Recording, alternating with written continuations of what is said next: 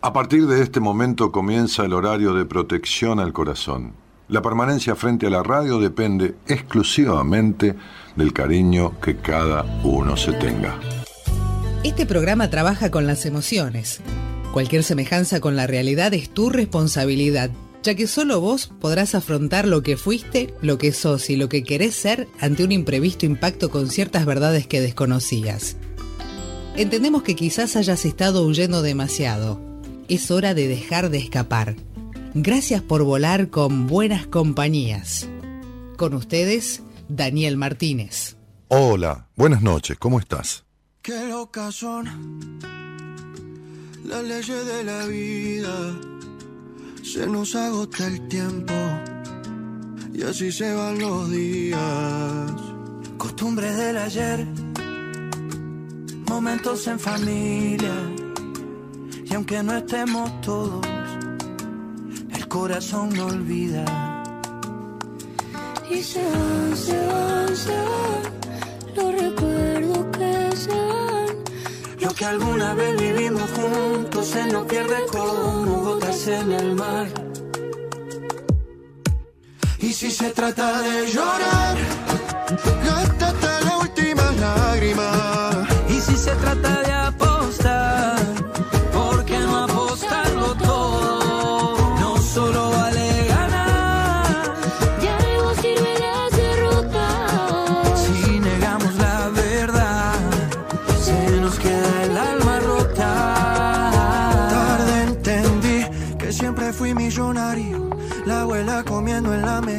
los amigos del barrio. Lo que dijimos, lo que callamos. Lo material siempre fue secundario. Yo no me olvido los consejos de mi padre. El amor por una madre y el valor por los amigos. Por eso es que se va, se va, se va.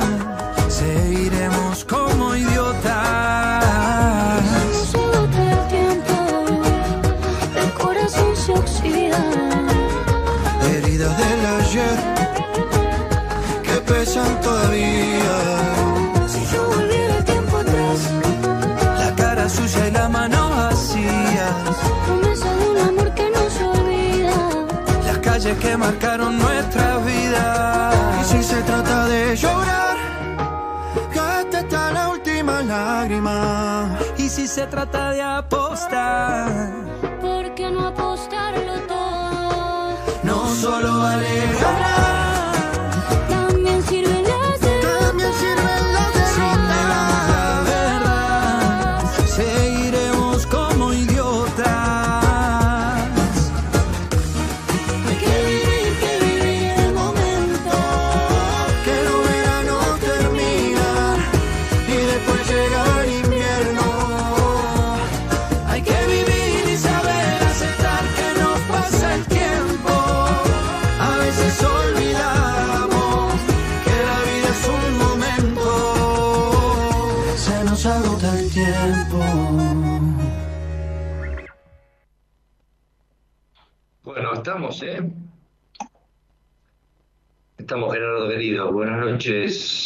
Estamos en buenas compañías. Hoy, noche de jueves. Gente querida, ¿cómo les va? Ahí está Gerardo en el chat. Vamos a estar haciendo eh, la producción con Gerardo al 11-3103-6171. Muy bien, Gerardo, ahí está, mira. Ahí está. Te voy a poner un iconito. Este, bueno, gente, hoy hacemos buenas compañías con un poco de astrología a la carta. Vamos a estar recibiendo mensajes de ustedes al YouTube. Bueno, voy a levantar el. Acá está, estoy levantando el YouTube con todos los mensajitos de ustedes. Voy a silenciar, así puedo leerlos sin distorsionar el sonido. Dice Nancy Cristina Correnti, hola, quiero salir al aire. Dale, sacalo al aire, Gerardo. Tenés que mandar un WhatsApp al 11 3103 6171, Nancy. 11 3103 6171 y salís al aire. Y ya arrancamos directamente al aire antes de tocar cualquier tema. ¿Cómo están todos? Dice Diego Rogelio Rizzo. Se escucha bajito, dice Diego. Bueno, ahí sí vamos a tener que hacer un esfuerzo, ¿eh? A ver si nos toma un poquito mejor el micrófono. Estoy hablando, proyectando, estoy un poquito tomado de la voz, pero, pero hablando normal, ¿eh? el volumen normal. A ver si se escucha mejor ahí, Gerardo querido. Estamos un poquito, sino más de, de, volumen a la salida. Este, hoy vamos a hablar acerca de las emociones y cómo las emociones muchas veces nos mienten. ¿eh? Nos mienten porque en algún punto, ahí está, ahí dice gracias, se ve que Diego ahora sí escucha. Así que evidentemente hemos mejorado el audio. Así que bueno, Diego, gracias por el feedback porque nos sirve para saber cómo está saliendo. ¿eh? Este, les decía, vamos a hablar de emociones, vamos a ver cómo las emociones nos mienten. ¿Qué quiere decir que nos mienten? Que a veces uno siente cosas este, este, que no, no condicen con la situación o la experiencia vivida. ¿Está?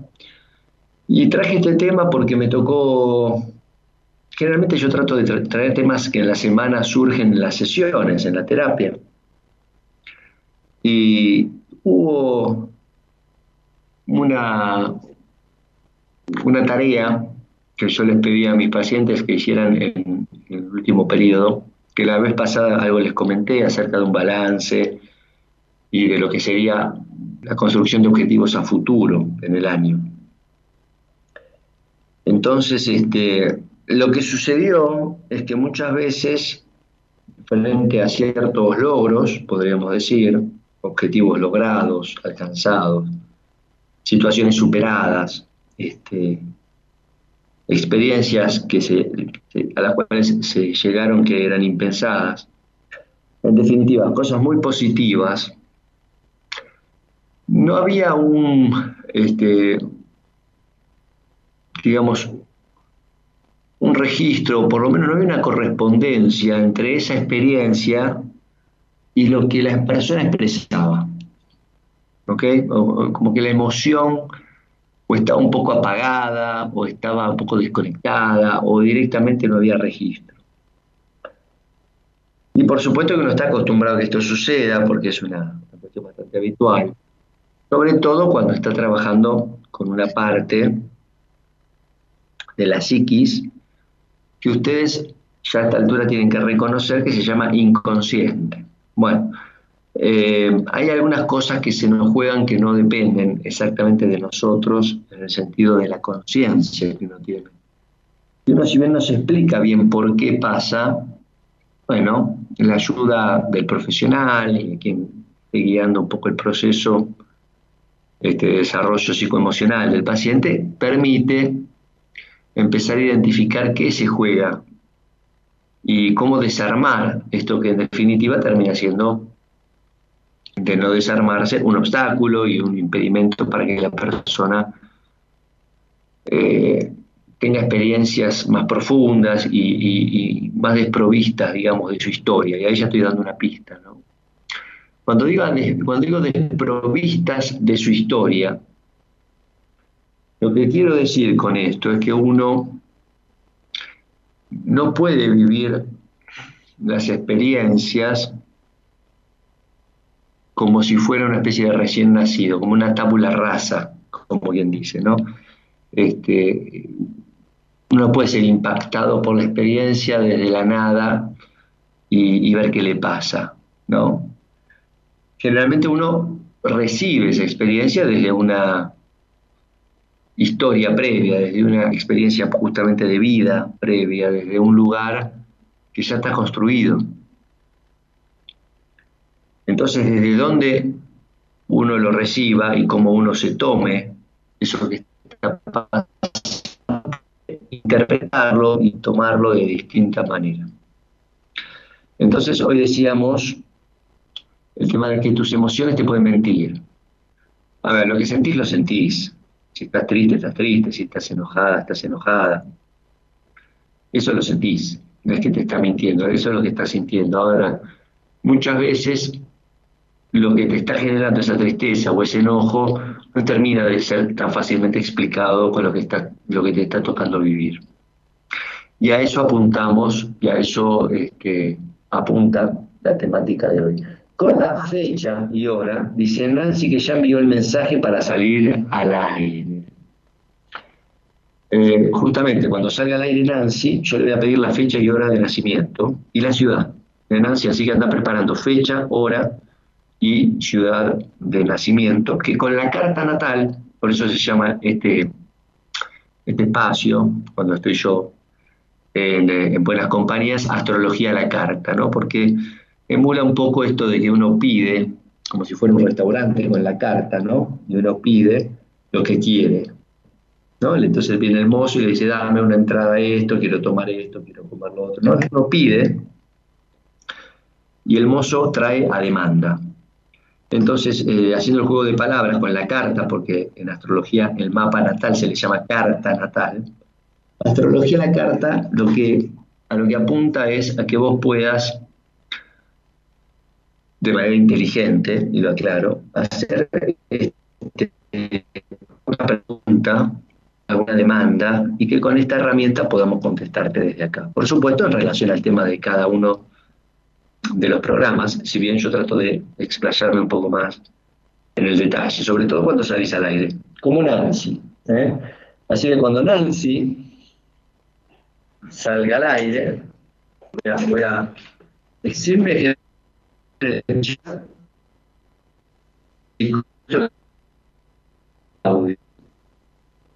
por favor. Eh, voy a usar los auriculares nuevos. A ver mejor. A ver, ¿se escucha mejor ahí? ¿Está mejor ahí? Avísenme, ¿eh? cualquier cosa. Se corta un poquito, dice. Bueno, estamos tratando de, de justamente de acomodar la parte técnica en el inicio del programa de hoy. Decíamos, hoy es este trabajo y vengo. Bueno, anda tranquilo, Gerardo. El tema es que si queremos salir al aire, necesitamos que vos estés ahí para sacar a la persona. Cuando vengas de última, sale Nancy al aire. Mientras tanto voy a hacer un desarrollo, como siempre hago, acerca de la temática. ¿eh? Porque ha habido un intento de explicar por qué uno puede sentir algo que esté distorsionado con la realidad. A ver, distorsionado depende de qué lugar se lo mire. Distorsionado desde el punto de vista de alguien externo, sí, porque uno dice, che, esa experiencia no que esa persona se ponga tan triste o se enoje tanto, ¿no? Eh, pero definitivamente para lo que está viviendo la persona es totalmente coherente. Y vamos a ver por de que este, esta distorsión se vuelve verídica y esa realidad este, es interpretada y es transformada de esa manera por la persona. Quiere decir, decimos habitualmente, la realidad es una interpretación. Entonces, frente a un evento, no sé, digamos, a un ejemplo fácil, Argentina campeón del mundo del Mundial de Qatar. Bien, frente a ese evento hay gente que no se puso tan contenta. Gente que es antifútbol. Y no lo va a cambiar, nosotros seguimos diciendo de este país, con esto político, con esto es. O sea, lo que quiero decir con esto, cada uno le da la interpretación este, que quiere. Eh, me parece que se está cortando un poco, pero bueno, voy a tratar de seguir. Es un tema de conexión mía, ¿eh? les pido disculpas. No tiene nada que ver eh, Gerardo y la producción. Entonces, imagínense, para dar un ejemplo extremo, ¿no? que a una persona que ve a, Argentina gana el Mundial de Qatar sea indiferente o, o, de pronto le genere hasta cierto sarcasmo, decir cómo la gente ignorante festeja un mundial con la realidad del país, hecho pelota, sé yo. ¿Se entiende? Es una interpretación. Quiere decir que esa persona, uno puede pensarlo, ¿no? Porque si no, está distorsionando la realidad, algo que debería ponerlo contento, en realidad no lo, no lo está haciendo, o de excusa para, ¿no? por lo que sea, por lo que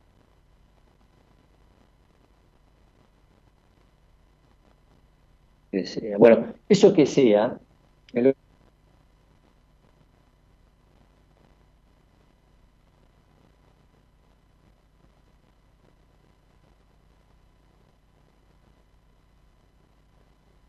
Qué locas son las leyes de la vida.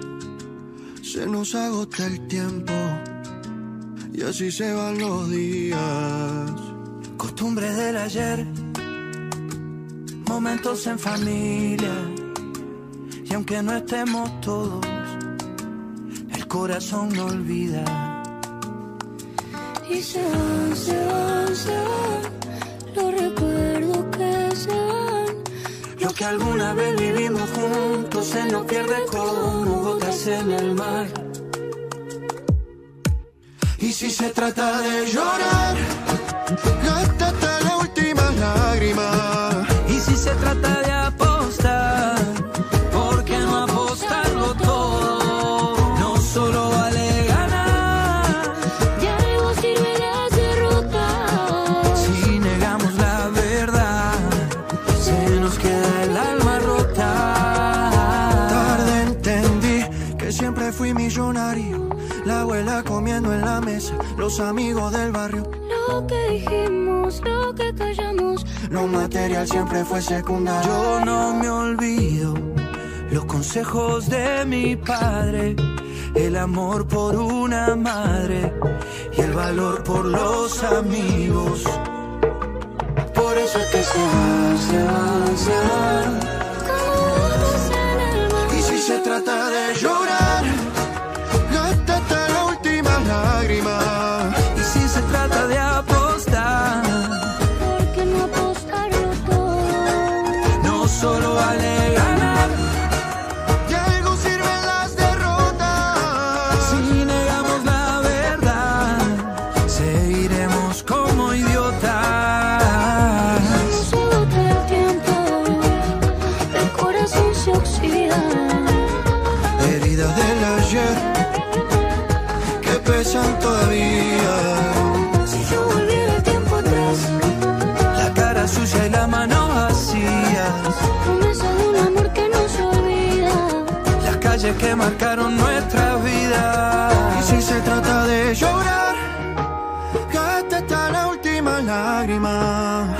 se trata de apostar, ¿Por qué no apostarlo todo? no solo vale ganar.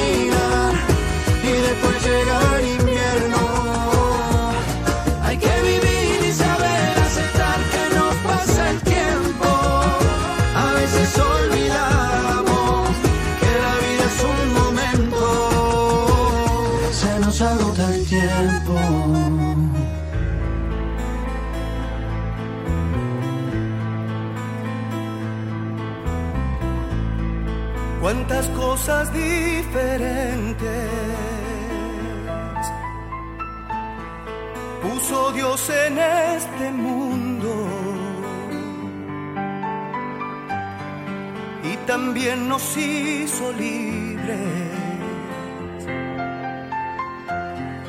de elegir y hallar el rumbo.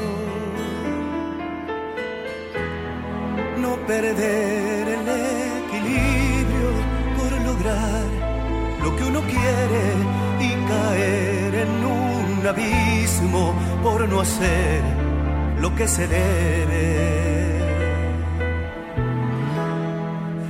La prueba más difícil que se enfrenta en el camino es sin duda la batalla que se da con uno mismo y aparece el egoísmo con su afán de dar pelea y se suma la mentira para desatar la guerra.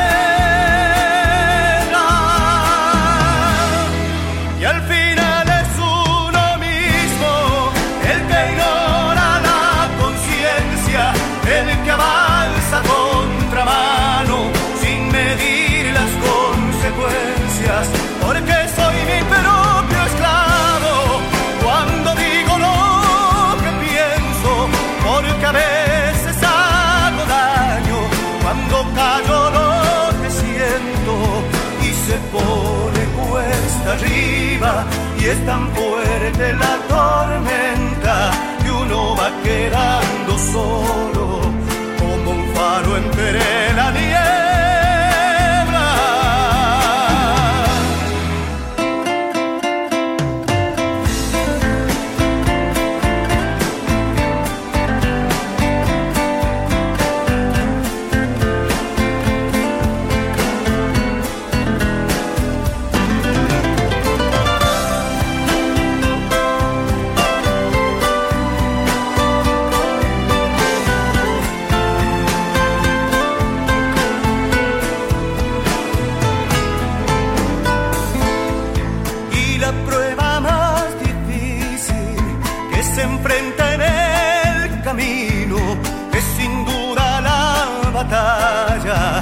se da con uno mismo y aparece el egoísmo con su afán de dar pelea y se suma la mentira para desatar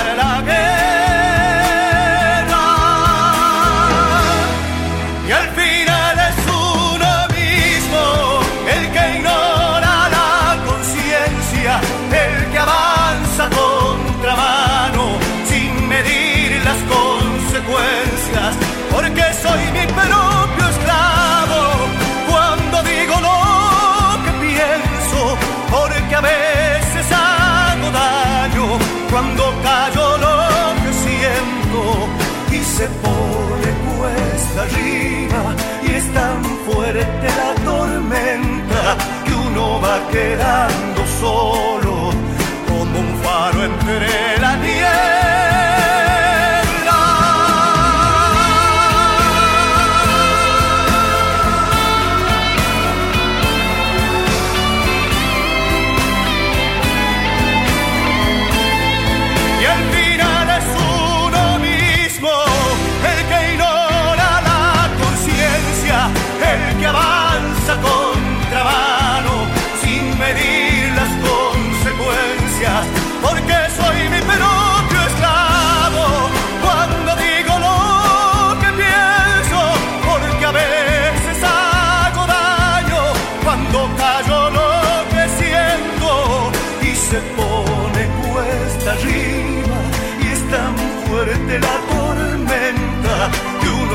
quedando solo como un faro entre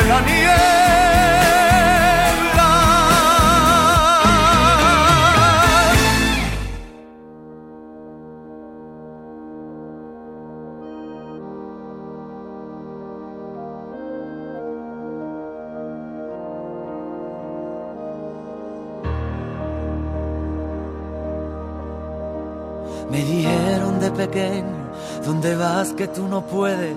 Y aquí sigo peleando con la indecisión de siempre. Me enseñaron a crecerme a los pies de la derrota. Esos mismos que no crecen y que huyen como idiotas. Me escondía de mí mismo, me buscaba entre los miedos. Me encontraron mucho antes de encontrarme yo primero. Aún me saltan de repente las alarmas del naufragio y me sale defenderme por el miedo a tanto daño. amigos enredadera, artistas del postureo.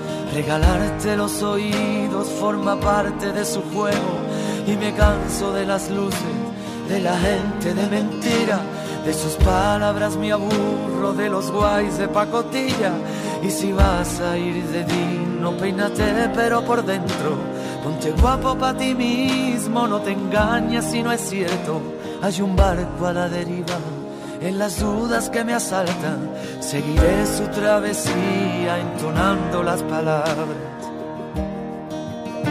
Y quiéreme como te quiero, es decir, más que a mí mismo pero quiérete primero y será fuerte el idilio. No me busques en la luna ni en el espacio infinito, que volando a ras de suelo me encontrarás aquí mismo. Y para que quede claro, por si algunos no lo entienden, eruditos y entendidos, que mi acento es mi ADN, que no es ninguna bandera, que es una canción de cuna que mi madre me cantaba bajo la luz de la luna.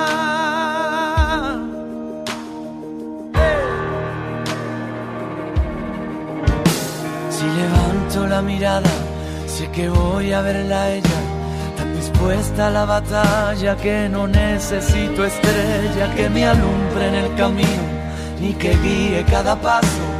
Lo único que necesito es este amor desesperado. Soy de los que nunca creen de los que apuestan por otros. A veces me cuesta ver, me cierro mi propio cerrojo, aprendiendo con más hambre de los logros y fracasos.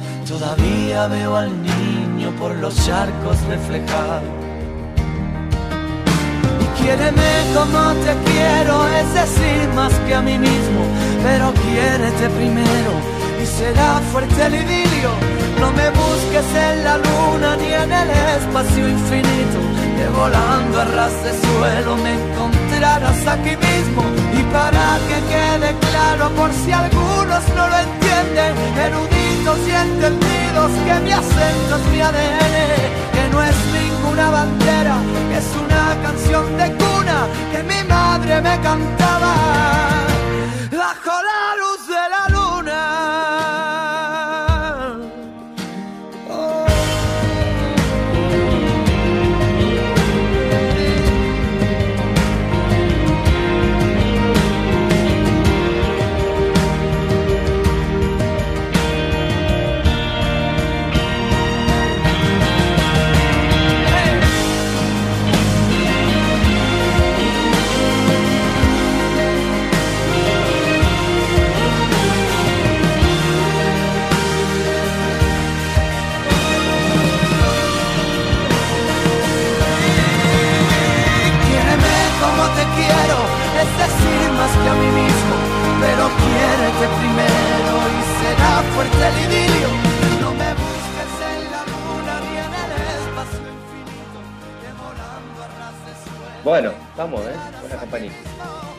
Eso, volvimos. ¿Qué pasó? Bueno, un poquito de paciencia técnica, ¿eh? Gracias por quedar. Estoy un poquito limitado con el tema de internet, pero bueno, este, Gerardo va a saber decir ahí si estamos saliendo, Gerardo. Estabilizar un poco la señal. Eh, decía, vamos a ver por qué distorsionamos nuestra interpretación de la realidad. Eh, a modo de título, vamos a decir que hay experiencias pasadas que nos condicionan eh, para interpretar lo que viene.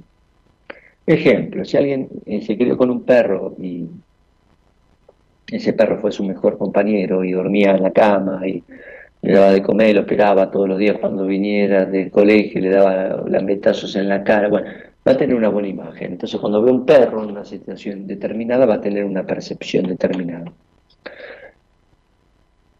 Si esa otra persona que va a tener esa misma experiencia se crió y cuando era chica se acercó un perro, le tiró la cola, el perro se dio vuelta y le mordió y le figuró la cara, obviamente que en el momento que de adulta vea el perro, no va a tener la misma reacción que la otra que se crió con el perro este, durmiendo con ella.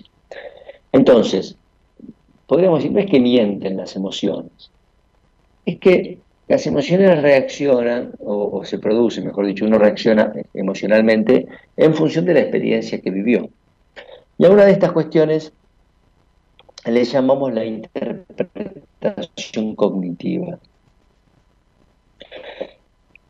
La interpretación cognitiva, que es una de las cinco cosas que quería mencionar, tiene un papel fundamental en lo que va a ser la manifestación adulta de nuestras emociones. Cuando uno va a una situación determinada, se enfrenta a esa situación, decíamos, la vemos como si tuviéramos unos anteojos, a través de esos anteojos vemos la realidad, y hay una determinada este, distorsión ¿eh? Y evaluación y procesamiento de la información que uno recibe que siempre pasa por los mismos anteojos. Los anteojos de uno no van a ser igual que los del otro. Eh, esto quiere decir que nuestro pasado nos afecta en el presente, ya sea por esas memorias que ahora vamos a mencionar, por las creencias, por los esquemas mentales. ¿Está bien? Recién le decía el ejemplo del perro, podríamos dar muchos más. Eh, este tema de la cuestión cognitiva, la teoría cognitiva. La cognición es el saber, lo que uno sabe de lo que pasa. Uno sabe que si hay una calle oscura o hay un determinado barrio que es peligroso, no va a pasar por ahí. Uno puede decir, no es intuición, no, no, más que intuición es un saber que evidentemente fue o transmitido o vivido en el pasado que dice que por ahí no se va porque es peligroso. Eh, entonces, cuando uno encuentra en una terapia, por ejemplo, que algo que en el 98-99% de los casos debería generar algo positivo y no lo hace, empieza a sospechar que ahí pasa algo. Por eso decía en el título, las emociones que, nos, nos delatan el conflicto. Porque hay ciertas cuestiones que uno duda y que uno dice, acá pasa algo o acá pasó algo, tenemos que ver qué.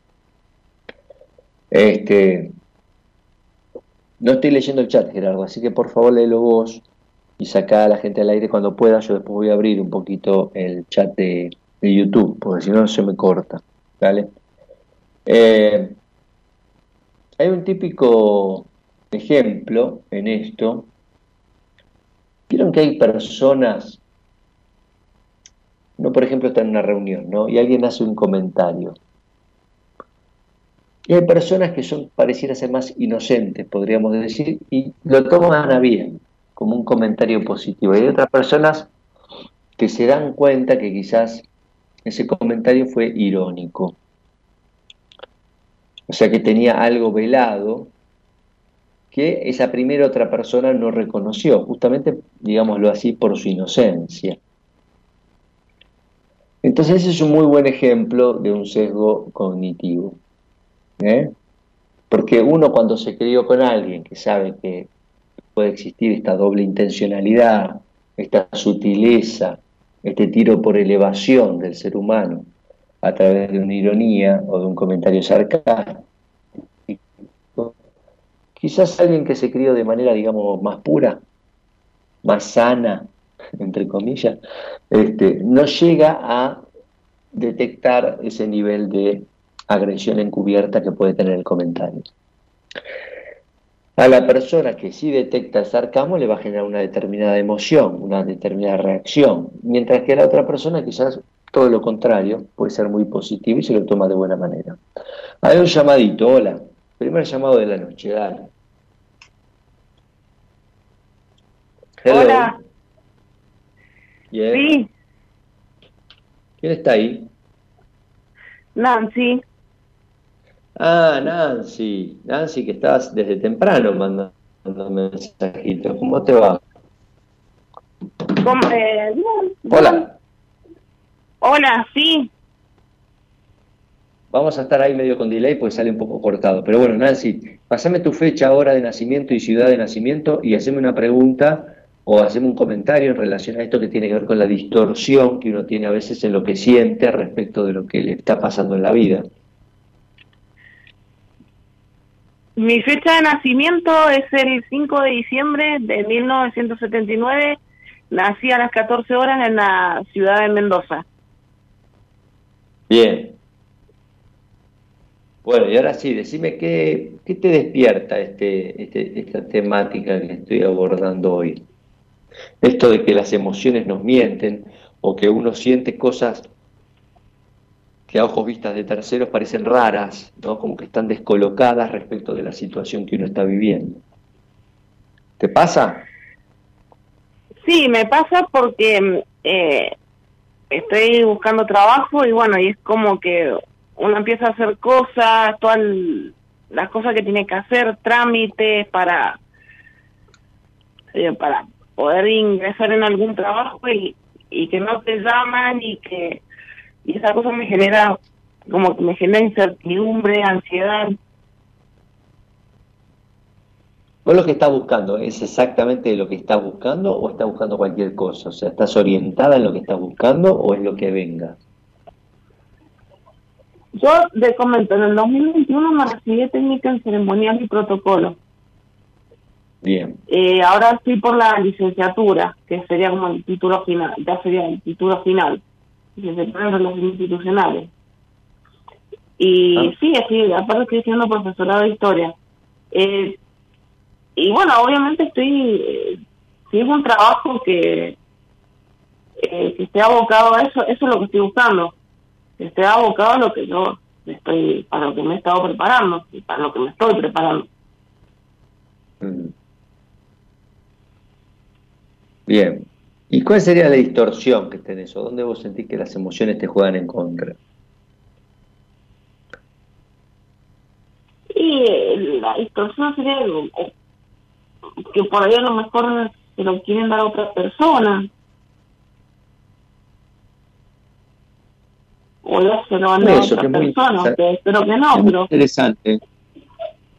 Es muy interesante lo que dijiste, porque tiene que ver con algo de tu carta. Este, vos vas con cierta desconfianza cuando vas a buscar esto, como que va a haber siempre alguien que, que te va, digamos, a soplar el puesto que van a elegir en lugar tuyo. Al principio voy confiada así en que lo voy a conseguir y después cuando llego al lugar digo, ay Dios, no, no, me va, o no me van a querer atender, o no me, o se lo va, o se lo van a dar a otra persona, es el, Empiezan esas dudas. Bueno, mira, es muy interesante. Decíamos recién que una de las partes que, que determina cómo uno reacciona emocionalmente frente a una experiencia es su pasado. Después voy a seguir desarrollando el tema, pero digamos, si uno pudiera hacer una especie de, de, de desplazamiento del ámbito privado, de crianza, al mundo, generalmente la cuestión laboral y que te, a vos te elijan para un determinado empleo, etcétera, tiene mucho, mucho que ver con la función paterna. Y esa función paterna está un poco desdibujada, está un poco ausente, con una fuerte figura materna. Esto quiere decir que se puede trasladar el hecho de no haberse uno sentido elegido desde la familia, ¿no? Esto es muy inconsciente, pero digo, extrapolándolo, una especie de, de haber sido dejado de lado al ámbito de lo laboral, por eso después se juega esa interpretación en algo que quizás no necesariamente tenga que ver con que te elijan o no por alguna cuestión en particular, puede ser por una cuestión de suerte, puede ser por una cuestión de, qué sé yo, este, de perfil, pero no necesariamente por una cuestión de haber sido dejada de lado, este, como si fuera un abandono, por ejemplo, o como si fuera una, una ausencia de respuesta frente a aquel que tiene que venir a reconocer algo. Entonces es muy difícil plantearse ser elegido en un trabajo cuando uno mismo va dudando de uno, ¿no? Es como que uno no termina de transmitir ese, esa impronta, eso que quiere que el otro reconozca en definitiva. Y esto es algo que se te puede estar jugando, Nancy, como una especie de inseguridad y, una falta profunda de confianza en lo que vos tenés para dar y como vos querés presentarte frente al otro, que termina redundando en que te vean un poco de esa manera y quizás terminen eligiendo efectivamente a otra persona, ¿no? Porque el que es un entrevistador y es un seleccionador, estas cuestiones las percibe un poco, ¿no? Esas inseguridades, ¿se entiende? Entonces estaría reproduciendo en el ámbito de lo laboral algo del orden del no haber sido elegida o no haber sido la preferida o no haber sido la, rescatada, depende del caso, ¿no? Y la situación. Porque tenés un aspecto de abandono efectivo muy fuerte en tu carta natal y una presencia, ausencia, mejor dicho, de padre este, que debería haber tenido otro tipo de, ascendencia en, tu vida, ¿ok? Mira, si es por padre y madre, a ver, yo vengo con un historial, sí, abandono de madre biológica, eh, con la cual después de muchos años la encontré por redes sociales y tengo muy buena relación. No, no es que tengo ah, no es que tengo una relación uff, excelente, pero sí, por ejemplo, me he saludado para la fiesta, me he saludado para mi cumpleaños, eh, la tengo vía redes sociales porque no en la novedad acá en Argentina. Y con respecto a mi a mi familia de crianza, eh, la verdad es que tenía un padre muy, muy presente.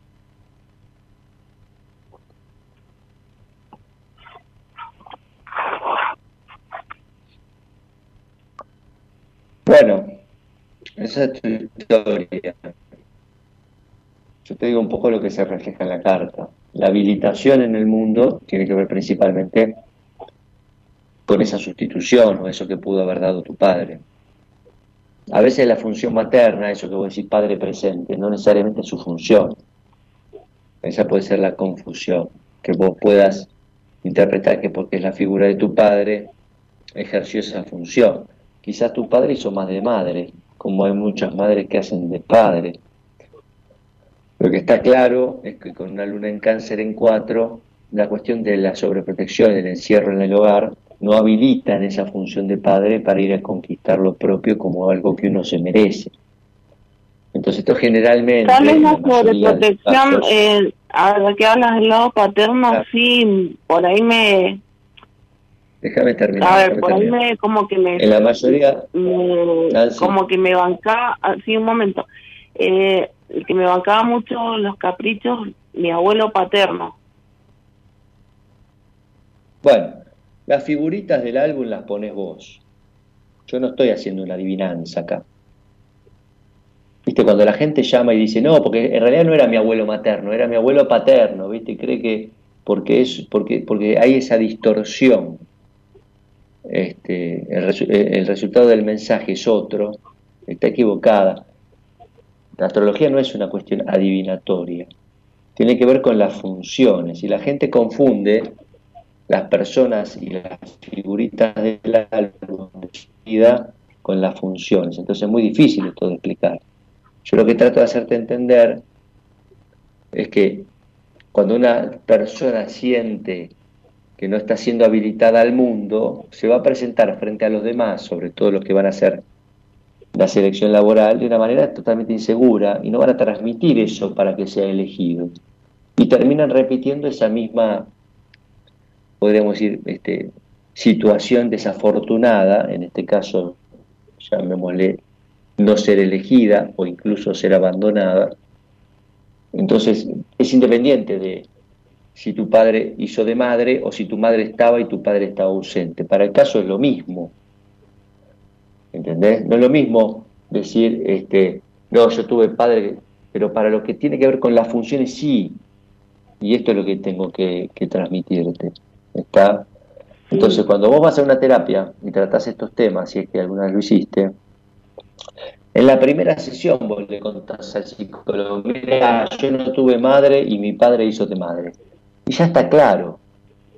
No, no, termina de ser lo, lo, fundamental para la resolución de lo que te pasa. ¿Está? Entonces, ustedes tratan de entender, cuando uno hace una interpretación, el tema de las funciones, que no es algo sencillo uno tiende a buscar las figuritas del álbum, ¿no? Y uno dice, no, pero no es mi padre, se equivocó, es mi madre. Es lo mismo. ¿Está? Vos lo que tenés que entender es que el conflicto de abandono en el afuera. Y en este caso está reforzado porque la función primaria y fundamental, que es la de la madre, es la que fue la más afectada. O sea que tenés una herida aún mayor para subsanar. Esto es parte de lo que sería tu, distorsión cognitiva para ir a una entrevista y de antemano sentir que no te van a elegir y que van a elegir a otro. ¿Ok? Esa sería tu distorsión. Cuando vos tenés todas las capacidades para ser elegida. Lo que pasa es que vos interpretas las cosas de acuerdo a tu historia. Y tu historia dice, mi mamá me abandonó, mi madre biológica no estuvo, y mi padre no hizo de padre, mi padre hizo de lo que pudo.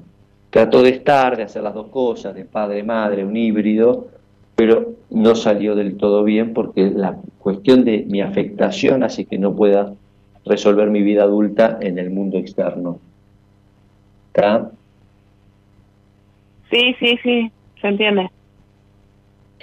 Entonces la resolución es corregir justamente, yo a veces digo con esto que vos me lo vas a entender, no sé si vos manejás automóviles o si alguna vez te subiste un auto desde el lado del conductor. Si lo hiciste y te sentaste a manejar, hay algo típico que hace cualquier conductor que se sienta en un auto, que no lo hace por primera vez y que tiene un poquito de experiencia, y es lo siguiente, uno se sienta, se pone el cinturón de seguridad, mira los espejos, mira los costados y mira el espejo retrovisor, ¿sí? No sé si vos lo hiciste alguna vez. Sí, sí, sí, lo he hecho. Bien. Bueno, cuando vos te subís a un auto que ha manejado otra persona, por ejemplo, alguien que es más alto que vos, vos te subís a ese, a ese mismo lugar y en el espejo retrovisor vos ves que se ve el techo del auto o se ve el asiento, pero no se ve justo para atrás porque la persona que se sentó antes que vos, como está más alto, busca un ángulo distinto del espejo. ¿Está? Entonces, lo primero que hace uno cuando se sube un auto a manejar es acomodar el espejo para que, de acuerdo a la altura que uno tiene, la visión le dé justo para poder ver lo que tiene que ver, que es la parte de atrás. Entonces, esa metáfora de corregir el espejo yo la uso para que la gente entienda lo que es a veces corregir la imagen que uno tiene de uno mismo y de la propia realidad que vive a partir del proceso terapéutico. Cuando uno va a una terapia, a veces lo que hace es corregir el espejo. ¿Se entiende? O sea, uno va a una terapia y le dice, no, mira, yo estoy viendo esto, no, para, acomodalo y fíjate cómo se... Ah, ahora veo mejor. Bien. Sí. Esa distorsión es la que se produce cuando tenés una historia y no la trabajaste. Cuando vos la empezás a trabajar y empezás a entender y a comprender que, vos hayas tenido un padre no quiere decir que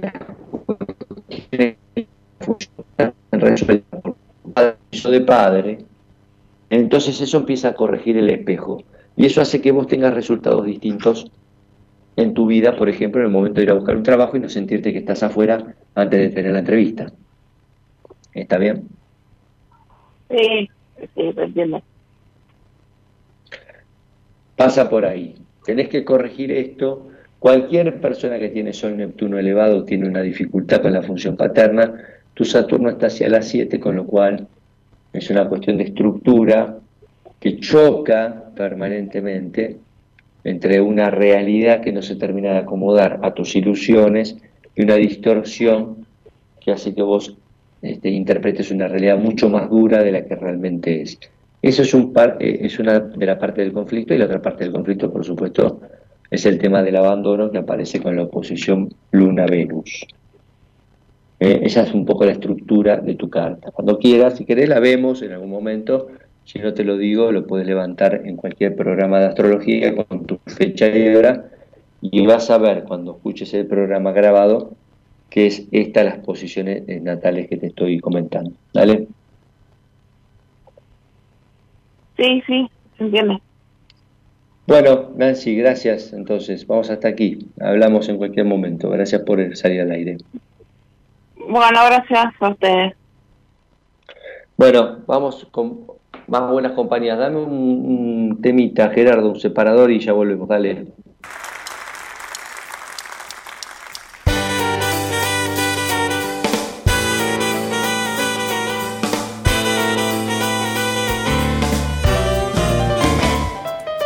Probablemente en su pueblo se le recordará como a cachorros de buenas personas que hurtaban flores para regalar a su mamá y daban de comer a las palomas. Probablemente que todo eso debe ser verdad, aunque es más turbio cómo y de qué manera llegaron esos individuos a ser lo que son ni a quién sirven cuando alzan las banderas. Hombres de paja que usan la colonia lleno no para ocultar oscuras intenciones. Tienen doble vida, son sicarios del mar. Entre esos tipos si yo hay algo personal.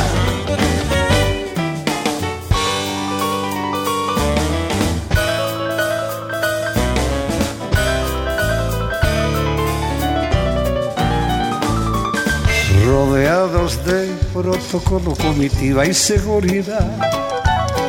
Viajan de incógnito en autos blindados a sembrar calumnias, a mentir con naturalidad, a colgar en las escuelas su retrato.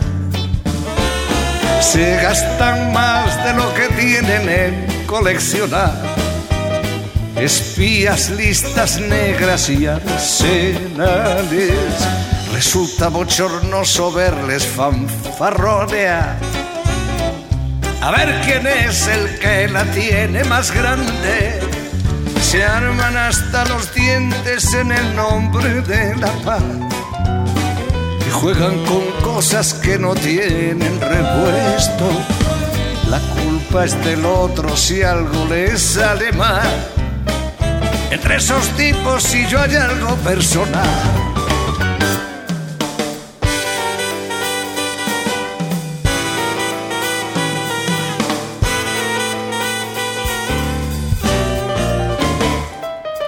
Y como quien en la cosa nada tiene que perder, pulsan la alarma y rompen las promesas y en nombre de quien no tienen el gusto de conocer, nos ponen la pistola en la cabeza.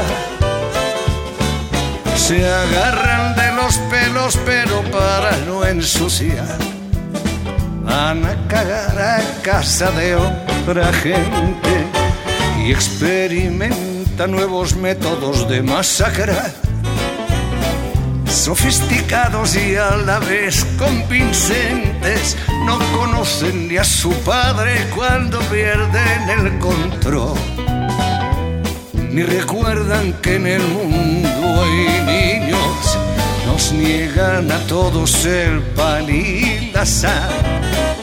Entre esos tipos y yo hay algo personal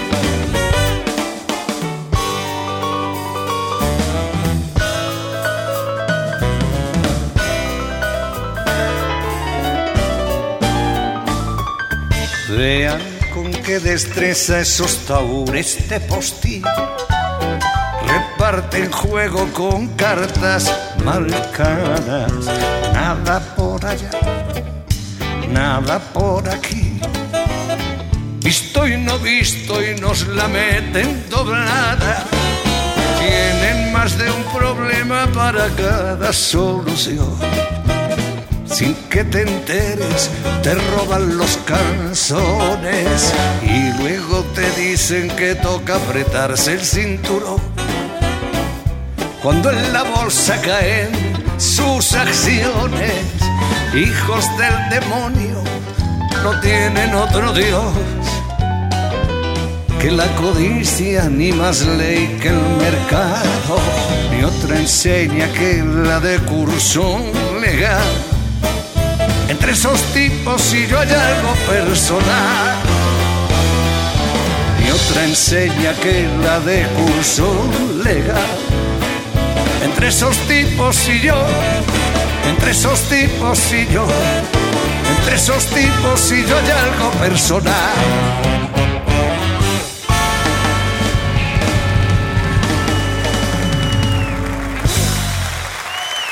Bueno, estamos en buenas compañías, 1131-036171 es el teléfono este, para los que quieran salir al aire como Nancy recién. Este, estamos recibiendo mensajes por YouTube, también con fecha y alguna pregunta respecto a cómo sentís que las emociones te juegan. En algunas situaciones donde vos sientas que esto que te pasa y lo que sentís no está del todo de acuerdo. Decíamos recién que parte de eso es una interpretación que uno hace y para eso necesitamos dos cosas más que tienen que ver con los sesgos. Sesgos quiere decir errores, o por lo menos cosas que uno, con la posibilidad de, digamos, considerar un total de, de situaciones o de elementos de una situación, mejor dicho, uno considera una parte. Sesgos y memoria selectiva. La memoria selectiva tiene que ver también con recuperar ciertos aspectos de experiencias pasadas que hacen que uno se dirija primeramente y casi con exclusividad y haciendo una especie de, vuelta, ¿no? De, división, separación y de sesgo este, respecto de una situación con las memorias que uno adquirió en el pasado, sobre todo memorias emocionales. Eh, digamos, estamos un poco, un poco bastante este, condicionados por nuestra historia. Y en esto tiene fino lo que, lo que realmente le pasa, es muy posible que uno viva repitiendo lo mismo, y si uno se lo pone a pensar, como si uno se confirmara lo mismo uno se confirma permanentemente el mismo mensaje. Ejemplo, el caso del abandono de recién de Nancy, el sesgo y esa selección que tiene que ver con justamente ubicarse en un lugar de haber sido de afuera antes de tiempo. Fíjense que no llegaba la entrevista y ya sentía que iban a elegir a otra, ¿no? En vino bárbaro, muy bueno, muy bien orientado respecto de la temática. Vieron que a veces cuesta que, la gente aprenda un poco lo que uno trata de decir, pero el ejemplo de Nancy fue preciso, justo para lo que estamos necesitando ejemplificar. Va a una entrevista laboral y se siente afuera antes de tiempo. Lo conectamos con la historia de su vida. Esa historia de su vida hace que si ella tiene que sentir el riesgo de ser avanzada, eh, opte por lo primero. Y en eso hay una selección de antemano que genera un condicionamiento para cómo uno se presenta frente a la experiencia que le toca vivir. En este caso, una selección de un trabajo, ¿no? O para un trabajo. Está muy claro. ¿Ok? Entonces hay un sesgo, hay un error, donde uno tiene una forma de interpretar muy parcialmente la realidad.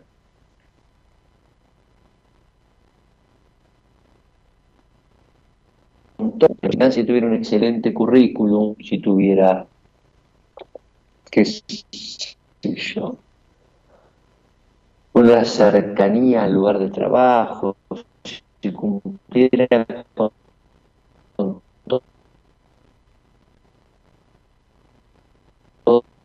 todos los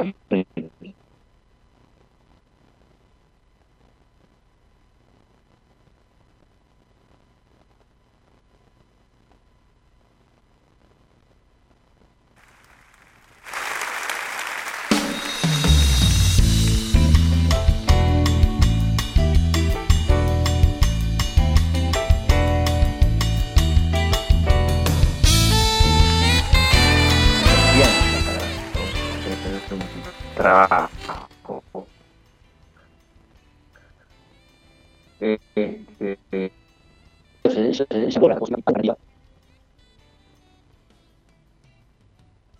Quizá porque mi niñez sigue jugando en tu playa.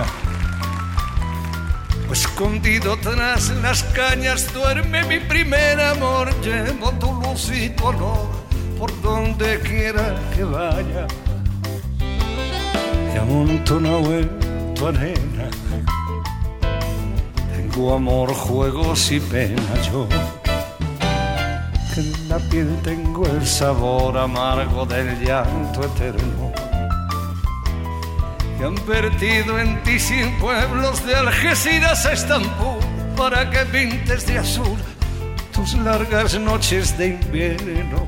De fuerza de desventura, tu alma es profunda y oscura. A tus atardeceres rojos se acostumbraron mis ojos como el recodo al camino. Soy cantor, soy embustero, me gusta el juego y el vino, tengo alma de marinero. ¿Qué me voy a hacer si yo nací en el Mediterráneo? Nací en el Mediterráneo. Y te acercas y te vas después de besar mi aldea. Jugando con la marea, te vas pensando en volver, eres como una mujer perfumadita de brea, que se añora y que se quiere, que se conoce y se teme. Si un día para mi mal viene a buscarme la barca, empujar al mar en mi barca con un levante otoñal y dejar que el temporal desguace sus alas blancas, a sin duelo entre la playa y el cielo.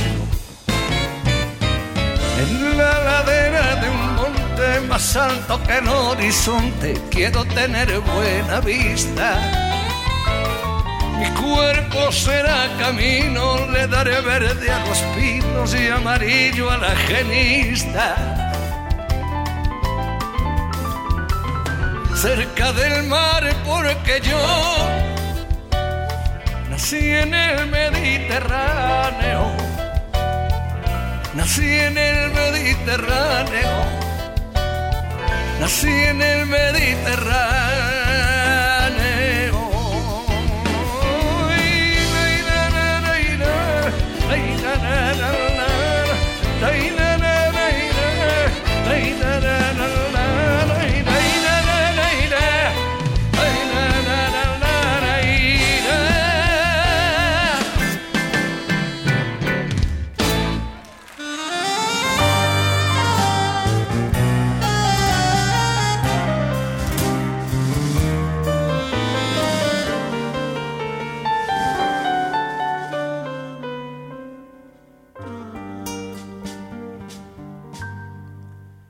Vida y la muerte temblando en la boca. Tenía Merceditas, la del guardarropa, la del guardarropa del tablao del lacio, un gitano falso, ex bufón de palacio, alcahuete noble que al oír los tiros recogió las capas y se pegó el piro. Se acabó el jaleo y el racionamiento. Le llenó el bolsillo y monto este invento. En dol del palmo lloro cantando. Ay, mi amor, sin ti no entiendo el despertar. Ay, mi amor, sin ti mi cama es ancha. Ay, mi amor, que me desvela la verdad. Entre tú y yo la soledad y un manojillo de escarcha.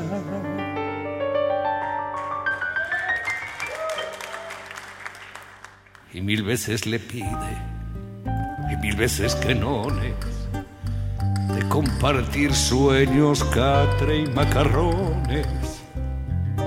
Le dice burlona, carita serrana, cómo hacer buen vino de una cepa enana. Curro se muerde los labios y calla, pues no hizo la mil por no dar la talla. Y quien calla otorga, como dice el dicho, y Curro se muere por ese mal bicho.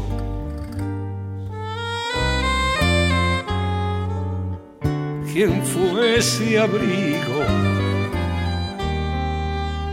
Andar contigo. Ay, mi amor, sin ti no entiendo el despertar. Ay, mi amor, sin ti, mi cama es ancha. Ay, mi amor, que me desvela la verdad. Entre tú y yo la soledad y un manojillo de escarcha.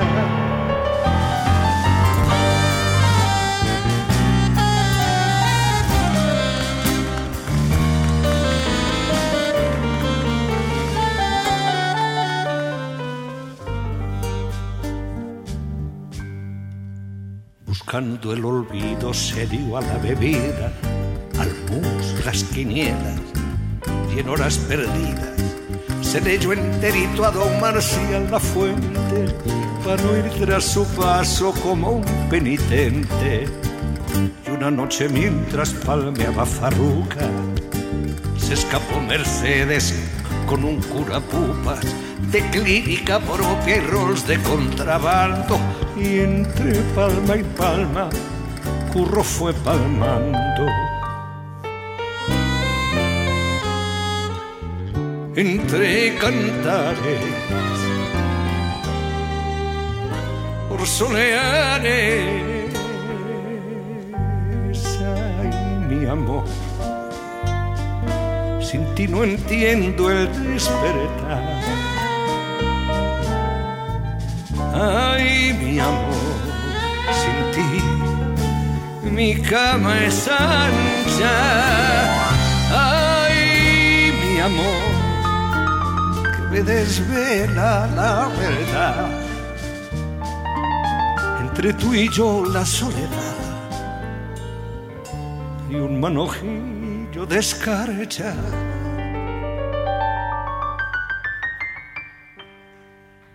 Quizá fue la pena o la falta de hierro. El caso es que un día nos tocó ir de entierro. Pésames y flores y dos lagrimitas que soltó la patro al cerrar la cajita.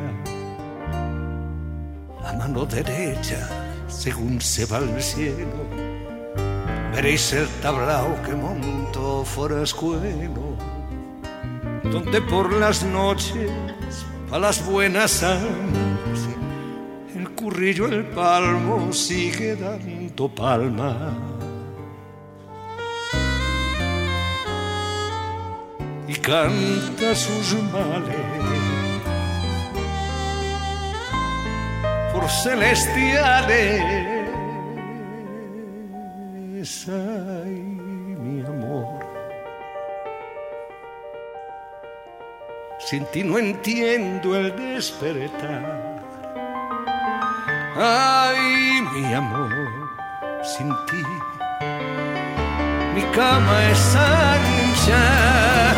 Ay, mi amor, que me desvela la verdad. Entre tú y yo la soledad. Y un manojillo de escarcha.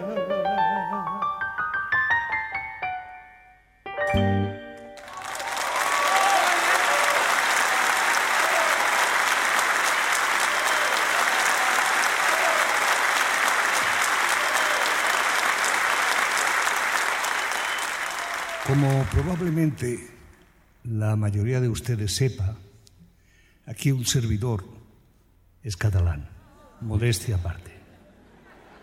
Los catalanes somos un pueblo curioso, un pueblo de gente laboriosa, un poco loca y con fama de tacaños. Además tenemos hábitos curiosos, como por ejemplo hablar en catalán. Hablamos en catalán. Algunos creen que es por molestar o por extravagancia, ¿no, señor? Hablamos en catalán desde pequeños entre nosotros. Bautizamos a nuestros hijos en catalán y enterramos a nuestros muertos en catalán. Hacemos el amor como todo el mundo. Echándole mucho interés y a veces con profundas decepciones, como todo el mundo. Y aquellos que escribimos canciones, pues también lo hacemos en catalán. Pues eso que les voy a cantar, una canción escrita en catalán, se titula Padre, para, y cuenta la siguiente historia.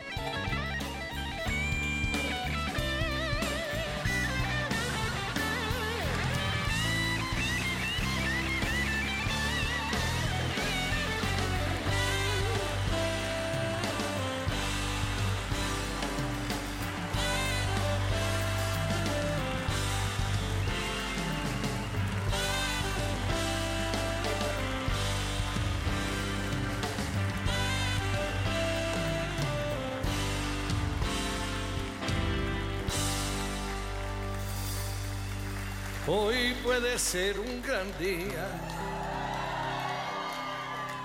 Plantéatelo así. Aprovechar lo que pase de largo depende en parte de ti. Dar el día libre a la Ahora sí. experiencia. ¿Estamos saliendo? Bueno, volvimos. Volvimos a unas compañías. Disculpen el tema técnico, pero bueno, son cosas que pasan. Dale, Gerardo, gracias. ¿eh? Gerardo acá me está dando una mano. Cambiamos de plataforma en el medio, estamos en Zoom, antes estamos en Skype. Este, y bueno, la señal es la que hay y estamos así. Lamentablemente, así funcionan las redes. Quiero decir, tengo claro, ¿eh? tengo claro, quiero decirlo porque vamos a, decir, tengo claro en el celular y tengo este eh, Fivertel de personal en, en casa. Así que son los dos una porquería. Lo quiero decir porque ya que a veces uno reconoce los méritos de alguna u otra empresa, son los dos una porquería, tanto Fivertel como personal este, y claro, por otro lado, en el celular, una basura. En definitiva, nos dan un servicio de porquería y hay que pagarlo como si estuviéramos en el mejor servicio de Europa. Esto es muy de Sudaca, muy de lo que nos pasa acá, cuando se quieren hacer las cosas bien y en realidad en lo básico fallan, con los mismos cables de siempre, con las mismas instalaciones y cobrando a precio europeo. Este, la famosa dolarización. Bueno, así estamos, ¿no? Este, lamentablemente no hay control, no hay regulación, no hay sanción, cobrar y darte este servicio pésimo. Y uno le da lástima porque los afectados realmente son ustedes, porque este programa estaba hecho para ustedes. Eh, y uno es un poco, digamos, este, víctima de la circunstancia. Eh, así que bueno, memoria selectiva decíamos y también el sesgo cognitivo son dos de las cuestiones que hacen que uno seleccione aquello de la experiencia que condiciona lo que finalmente le va a pasar por su conciencia para que eso despierte una reacción. Igualmente, lo que les quería decir es que cuando estuve hablando con estos pacientes en la semana, decíamos, la emoción delata el conflicto. Y esto es importante que ustedes lo entiendan. Cuando sientan que esto que les pasa, que sienten, no es exactamente lo que supuestamente deberían sentir. Y esto tiene una, doble cara. Por un lado puede ser positivo, pero por otro lado siendo un extremo, también puede ser riesgoso. Porque fíjense como lo dije, esto que deberían sentir, ¿no? Entonces hay toda una construcción social, esto tiene que ver con otro punto, que es este, la manera en que la cuestión de la, de la sociedad y de la cultura y de lo externo nos afecta. Vieron que a veces uno dice, che, cambia la cara, le dice, che, mira la cara. Estás en un cumpleaños, mira la cara de traste que tenés. O en el otro extremo puede decir, che, deja ese chiste, ¿no? Que estás en un velorio. ¿Qué va a pensar la gente? Parecen situaciones. Este, eh, eh, de sentido común, pero en realidad el chico que está sintiendo eso, qué sé yo, no entiende ni lo que es un velorio no sabe ni lo que está pasando. Por se estaba riendo otra cosa y de repente le llamó la atención. Bueno, en definitiva, esa sanción de la afuera, esa corrección cultural, hace que, de alguna manera, uno quede influenciado en la forma en que va a sentir. Entonces hay muchas personas, y esto ya más allá de los chicos en un velorio o este, cuando tienen que cambiar la cara porque la saluda la tía, que en realidad no, no tienen ganas que lo salude. Eh, hay mucha gente adulta que hace un esfuerzo, y esto lo van a sentir ustedes, es un esfuerzo enorme por satisfacer, digamos, por agradar en el sentido de complacer más que satisfacer al otro. ¿Se entiende lo que digo? uno hace todo un esfuerzo por complacer al otro. Entonces de repente uno está pasando para el traste y, pone la mejor cara y el mejor esfuerzo, ¿no? O uno de repente está en una, reunión familiar y está mal con un familiar y sin embargo hace un esfuerzo para que haya armonía, para que las cosas vayan todo bien y por los chicos y por la chicas, y por los viejos, y por la vieja, y por los del medio, y por las del medio. No importa, lo que quiero decir es, uno corrige y modula sus emociones en función de la expectativa que uno cree que tiene el otro, el afuera. Y eso es algo que definitivamente distorsiona y trastorna nuestro sentir. Este, o sea, nos va moldeando en la forma en que sentimos. Y en parte tiene que ver con otro de los puntos, que es el último que les quería comentar, que tiene que ver con la regulación emocional. ¿Qué tan auténticos somos cuando expresamos lo que sentimos y cuando sentimos lo que sentimos incluso? Porque esto tiene una doble cara, tiene esa, esa vertiente de sentir algo y no expresarlo y uno saber que está sintiendo otra cosa, sin embargo la caretea. O incluso puede ser que nos mienta a nosotros mismos y que uno sienta algo que en realidad no es lo que realmente le pasa que sería todavía más complejo, ¿no? Porque uno ahí sería alguien que se desconoce mucho más. Entonces esa represión emocional, que es la que ayuda a que uno regule las emociones y en lugar de mostrar una cara alegre, muestra una triste, o en lugar de mostrar una cara furiosa, muestra una carita de ángel, es la que nos este, termina afectando y la que nos, eh, bueno, nos trastorna nos caga la vida, para decirlo en, en criollo. Em, hay algo que en, un momento decía Lacan que es lo que no miente. Hay una sola situación, o pareciera ser un afecto que se ubicó en algún momento, que es un afecto que es muy difícil de disfrazar que es muy difícil de, pesquisar en el sentido de que esté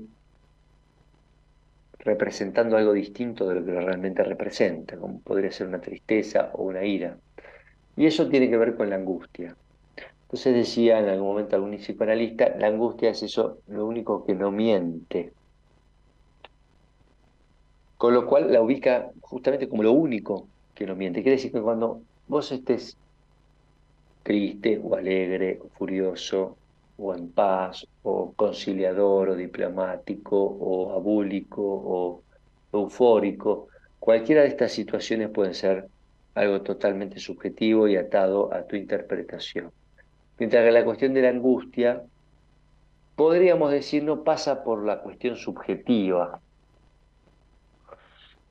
Y esto realmente nunca lo leí eh, nunca lo leí en la facultad, nunca lo leí en texto, digo, se me ocurre ahora decirlo haciendo uno más uno, dos, pero digo, pareciera ser que la angustia no tiene un registro de la subjetividad, justamente la borra. Eh, es el lugar en donde uno más se, se, torna objeto, ¿no? Eh, y desde ese lugar uno queda totalmente tomado por esto que le pasa en esta manifestación cuando hablamos de una angustia pura, ¿no? una señal y algo que, digamos, ya empieza a ser procesado y empieza a ser elaborado por el aparato psíquico de manera, de manera preventiva. Eh, dicho esto, eh, el tema está presentado. Lamentablemente se nos pasó un poquito el horario por las cuestiones técnicas. No sé realmente la gente que hay ahí, Gerardo, pero este, podemos ir a un llamado. Tengo mala señal, es verdad, pero creo que está saliendo, ahora se están prolijando un poquito, este, y en la medida en que vaya saliendo podemos ir ubicando algunos mensajes y algunos llamados. ¿eh? Fecha, hora y ciudad de nacimiento, si podés, y también cuál es este, esta situación donde te, te encontrás, donde no estás representando realmente lo que te pasa. O esto que sentís no es realmente lo que vos pensás, que, debería suceder ante la situación que estás viviendo. ¿Ok? Vamos con esto, Gerardo, a ver si puedo levantar, yo ahora voy a, voy a tratar de levantar el chat. Si me da la justamente. Este, creo que estoy ahí, ¿eh? Estamos, ¿no? Cualquier cosita, mandame un mensajito. A ver.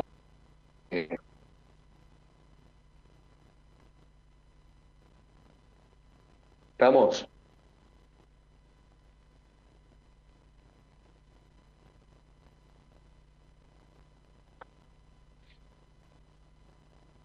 Bueno, hermosas canciones, estoy esperando llamados, ya saliste, Nancy. Olga dice buenas noches, Pablo, te deseo una muy feliz fiesta. Bueno, igualmente, gente.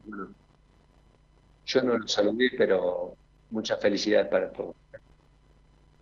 La Navidad que ya pasó, y lo que pueda venir ahora de fin de año, en un añito que se va, este, y que estamos esperando todos. Eh, se corta pero va, decía Diego. Este, bueno, estamos ahí, ¿no? Estamos como un poco accidentadamente, pero va. El chat de YouTube. Le voy a dejar ahí en el chat de YouTube este, consulta privada para aquellos que quieran hacer alguna consulta. Porque como fue tan accidentado, les voy a dejar mi teléfono. Ahí, 11 6366 1426 en el teléfono. Ahí pueden escribirme, mandar un WhatsApp, pueden adquirir este el servicio de la carta natal, que está bueno.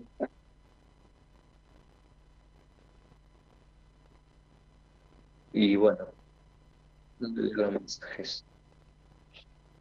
Lo que quieran, ¿eh? Me mandan un mensaje, le voy a responder mañana durante el día y les digo cómo acceder al estudio natal o a una consulta. Bueno, dicho esto, gente querida, pasamos a consultas. Fecha, hora, lugar de nacimiento y una pregunta. Yo voy a estar leyendo el YouTube, ¿eh? Alguien tiene buenas compañías en YouTube. Así que pongan ahí su pregunta escrita o pueden salir al aire. Si ponen el mensaje no quiero salir al aire, los contactamos y salimos al aire. Vítale, Gerardo, pasar un temita mientras la gente se anima a preguntar. Siempre preguntan en los últimos 10 minutos.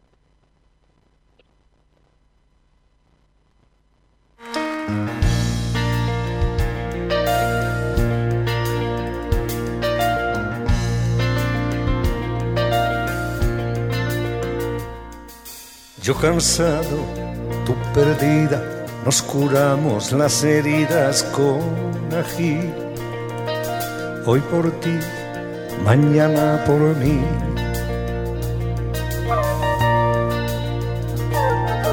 Si caminas yo te sigo, si te cansas hago un nido en el arce. Hoy por ti, mañana también tus sueños me desvelo, con tus alas alzo el vuelo, tú la flor, yo el colibrí. Hoy por ti, mañana por mí, hoy por ti, mañana por mí, hoy por ti, mañana por mí.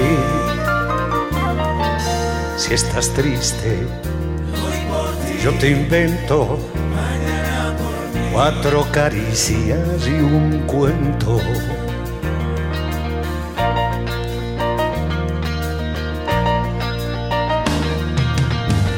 Te tiro de las riendas y me piro con las prendas que ofrecí. Hoy por ti, mañana por mí.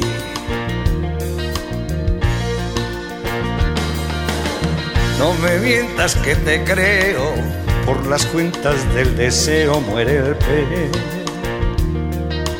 Hoy por ti, mañana tal vez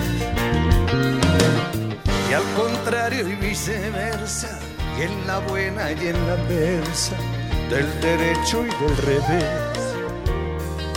Tú primero el mundo después tú primero, el mundo después tú primero, el mundo después. Tú tan joven, yo tan viejo, le dijo el monte al conejo.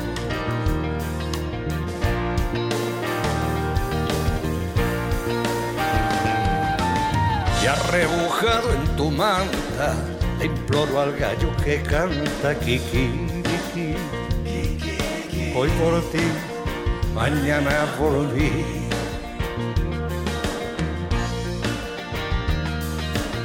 No te mueras si me muero, no me hagas con mi dinero un funeral. Guárdalo para el carnaval. Que el amor no tiene cura y es eterno mientras dura, a tope o al ralentí. Hoy por ti, mañana por mí, hoy por ti, mañana por mí, hoy por ti, mañana por mí. Si luego me abandonas, prendo fuego a Barcelona en la noche de San Juan y a sola costilla de Adán. Mi amor, mi cómplice y todo, y en la calle codo a codo, somos mucho más que dos. Hoy por mí, mañana por vos, hoy por mí, mañana por vos, hoy por mí, mañana por vos, hoy por mí, Vamos. Bueno, estamos ahí con un chat. A ver. Estoy tratando de levantar el chat.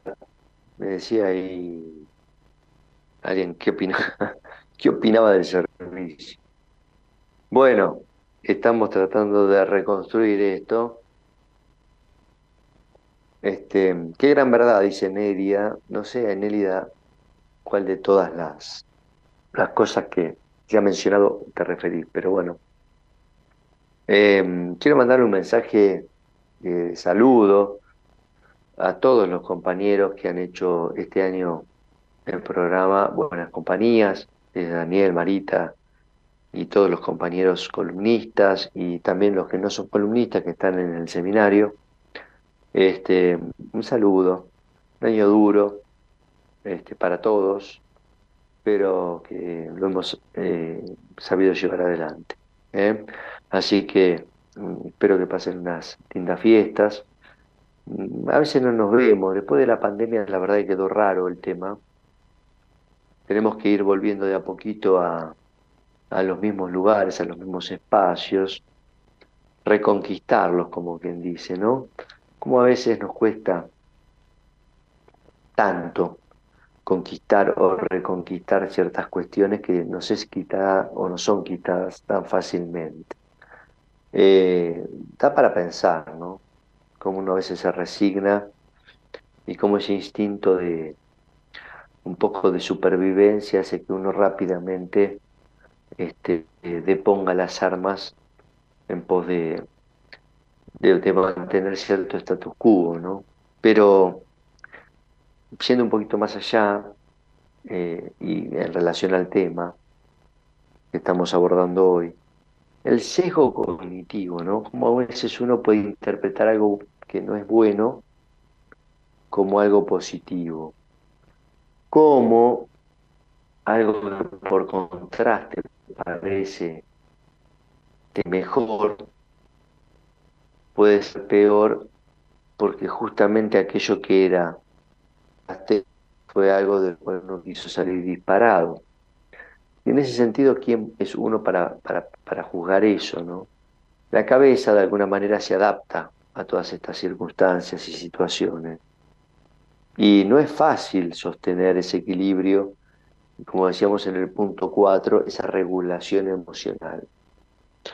Eh, les ha pasado seguramente a muchos esta cuestión de volver ya en una etapa posterior, más fríos a veces, o con más tiempo para procesar, A ver, la cabeza necesita tiempo. Todas las cosas que suceden en caliente tienen muchas más chances de ser influidas y, direccionadas desde lo emocional. Y ahí tenemos un problema, porque somos realmente seres pensantes. ¿eh? Si bien uno dice, hace lo que sentí, ¿no? Estas cuestiones, ¿no? Esta frase media de perogrullo, hace lo que sentí. No, no, somos seres racionales. Si uno hiciera lo que siente, entonces estaría caminando desnudo por la calle y, como un animal apareándose en cada esquina. Y esto no sucede. Entonces, uno no hace lo que siente. Y decir hace lo que sentís, se entiende que es una especie de forma o de, o de fórmula que uno trata de, utilizar, a veces de una manera un poco liviana, para dar a entender que uno tiene que tratar de, liberarse un poquito de las ataduras mentales y los prejuicios y los mandatos, pero estamos en una cultura, estamos en un sistema regulado culturalmente y uno no puede hacer cualquier cosa. Lo que, entonces, hacer lo que sentís queda muy lindo, pero no es aplicable. Lo que sí es aplicable tiene que ver con cierta maduración que hay que tratar de lograr en convivencia para que justamente todas estas cuestiones emocionales, casi o cuasi eh, adolescentes, que se expresan desde lo individual, pero también se expresan desde lo social, vayan de a poquito quedando de lados y dejando y abriendo el paso al adulto al ser humano, a la persona adulta o a la sociedad adulta. Entonces, desde ese lugar eh, actuaremos seguramente menos emocionalmente. No haremos tanto esto de hacer lo que sentís, sino haremos lo que, tenemos, lo que tengamos que hacer. Desde un lugar en donde racionalmente nos ubiquemos y elijamos y nos hagamos responsables de esto que hacemos. ¿Está bien? A ver, Seguimos siendo una sociedad bastante inmadura al respecto, esto lo vengo diciendo desde siempre, y una sociedad no madura en un año o en dos años o por una buena o mala presidencia.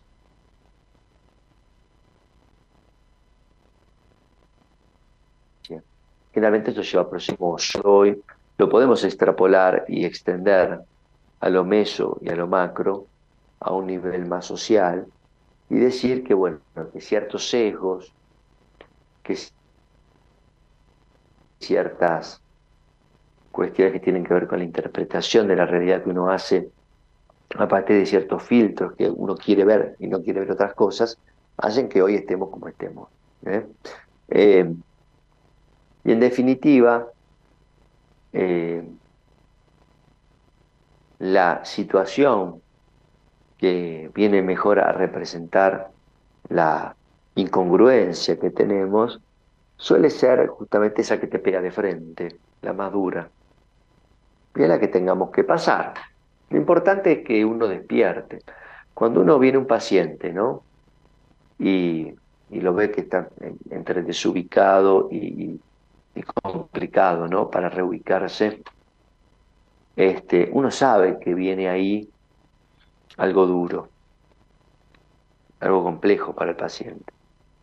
Entonces, uno intenta que el paciente, con sus herramientas y con sus capacidades y con su potencial, lo vaya logrando de la mejor manera posible.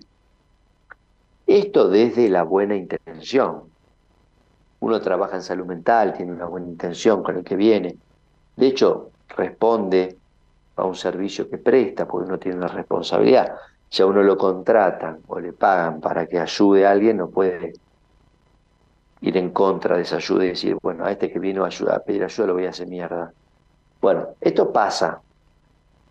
¿eh? Esto suele pasar en otros ámbitos y en otros niveles. Como no es una matemática y es una ciencia social, entonces uno tiene que empezar a discriminar y ver cada vez mejor qué es lo que elige y qué es lo que le va a pasar en consecuencia. Y hay veces que no se puede elegir. O la elección es la no elección. Entonces a lo que uno apunta es a romper, digamos, con una cierta lógica perversa que lo mantiene a uno cautivo. ¿eh? No tiene mucho sentido seguir preso de lo mismo cuando lo que cambia es el verdugo. Entonces, hay que ir un poquito más allá en esto que uno elige. Y por supuesto no va a ser tan cómodo. Y al no ser tan cómodo uno se tiene que arremangar y tiene que estar dispuesto a hacer un esfuerzo. Y mucha gente no quiere ese esfuerzo, la verdad. La gente lo que quiere es pasarlo lo mejor posible. Por eso, como marca la historia, los grandes cambios vienen a partir de grandes crisis y de grandes revoluciones, uh, o de grandes guerras, lamentablemente, o de, de, grandes sucesos y eventos que suelen dar este, el timing para que un proceso subyacente, superador, este, tome el relevo. Porque si no, uno está siempre en el mismo nivel, ¿no? Y es como un maquillaje que no termina de cambiar nada, pero que el desgaste hace que eso sea eh, un, sufrimiento este, excesivo. ¿está? Por eso mis deseos de que lo pasen lo mejor posible, a no preocuparse, a entender que gracias a Dios estamos en un país y en, una, tierra donde, donde los recursos son, son importantes, donde tenemos cierto respaldo, digo tenemos en el sentido de que uno apela a esto que, que siempre nos da una mano, que es el lugar, que es el lugar, que es la no guerra, que es la, paz que dentro de todo se vive todavía, la posibilidad de diálogo, este, y, y bueno, a tener este, cierta paciencia y cierta conciencia para poder, poder pedir los resultados este, estando despiertos y en el tiempo debido. Porque si no se nos va a pasar ese tiempo y eso es un problema. Eh, Gerardo, eh, no sé si te saltó a vos, pero creo que tengo poco tiempo, no sé. ¿A qué se debe que tengo un mensaje? Mándalo. 10. Sí, estoy en eso, ¿eh? estoy en los 10. Bueno, voy a, voy a levantar algunos de los mensajitos, ¿eh? A ver. Hay gente del otro lado escuchando fecha y hora. Vamos para fecha y hora.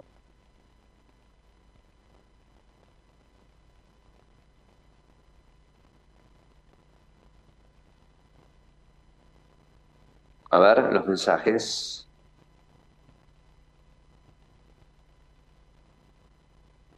Quedo congelado, Gerardo. O no hay más mensajes, puede ser.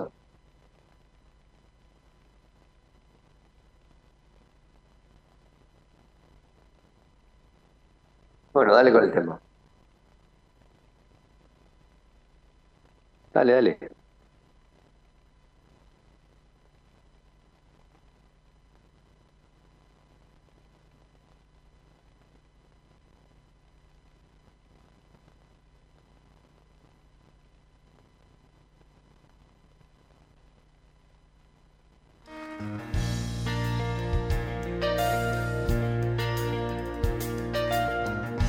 Tema, buenas compañías. Dale. Yo cansado, tú perdida, nos curamos las heridas con ají. Hoy por ti, mañana por mí.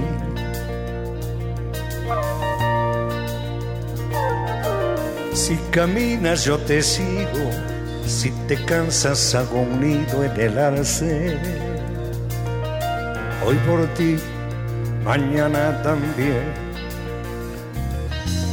En tus sueños me desvelo, con tus alas alzo el vuelo, tú la flor, yo el colibrí.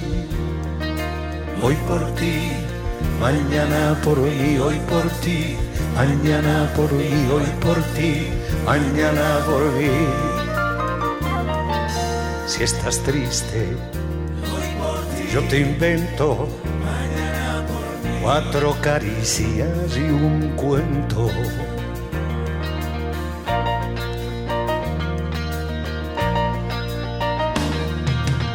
ni te tiro de las riendas, ni me piro con las prendas que ofrecí. Hoy por ti, mañana por mí.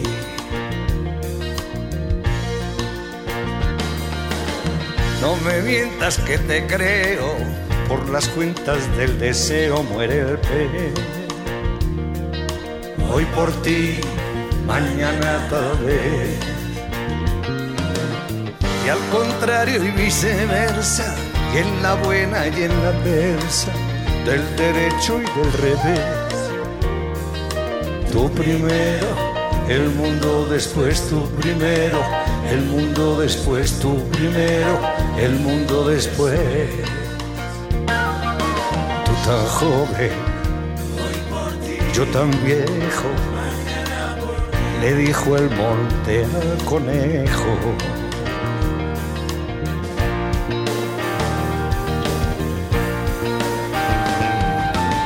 Y arrebujado en tu manta, le imploro al gallo que canta kikiriki. ¿Eh? Volvimos.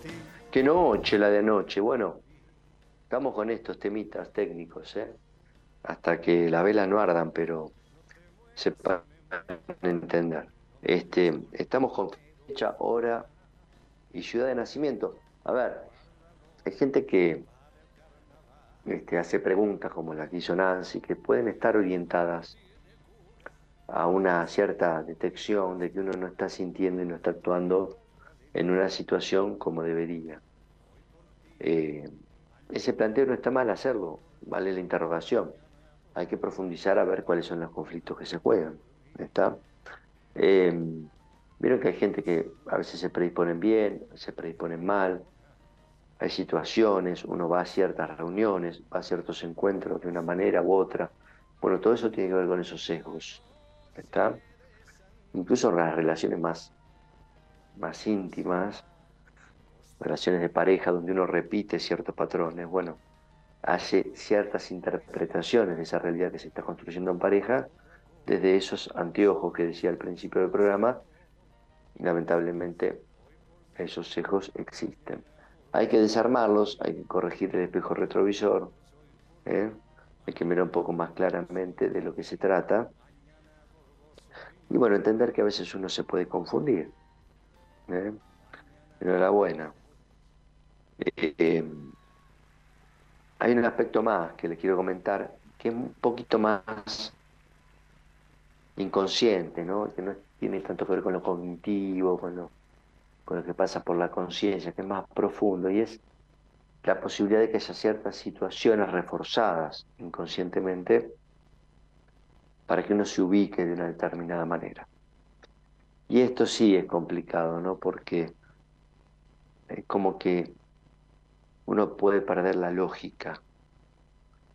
Cuando uno puede analizar algo lo puede pensar y lo puede reflexionar, y bueno, aunque tenga esa dificultad, ese sesgo o esa interpretación o lo que sea que distorsione, dentro de todo uno lo puede corregir. El problema es cuando no hay corrección posible, porque esto viene desde un lugar más, más profundo, digámoslo, si, vale la pena esa, de esa manera, desde una corrección que es muy difícil de hacer conscientemente, porque obedece a fuerzas más importantes y porque uno a veces no se da cuenta realmente que está siendo conducido por esas, por esas emociones. Entonces, a esto nos referimos cuando hablamos del inconsciente. Y muchas veces uno se ubica o interpreta las cosas para quedar ubicado en un lugar que se repite. Y ese es el lugar típico que uno detecta y que uno desarma en una terapia. ¿Está? Nosotros le llamamos a veces a eso un lugar fantasmático. Cuando el fantasma se arma y uno queda ubicado en una determinada situación, generalmente sufriendo la misma, padeciendo esa situación, uno no la pasa bien, ¿no? Pero este, ya sea por algo leve pero continuado o por algo agudo pero más intenso, uno termina recibiendo una cierta carga de goce o de malestar que, pareciera ser el fin último de toda esa pantomima y esa puesta en escena que uno hace en la vida.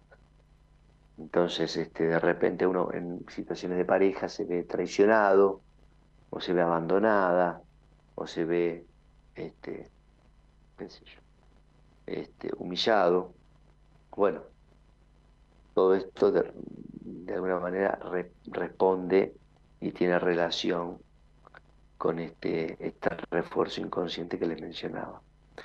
Eh, como he detectado en esta semana un par de, de situaciones que ameritaban este tipo de, de comentario y de análisis, decidí hacer el programa hoy este, acerca de estas cuestiones, ¿no? Cuando los afectos nos mienten, cuando esto que vivo no es algo que condice con mi realidad, que pareciera venir de otro lado, pareciera estar desubicado y sin embargo me está pasando. ¿Está?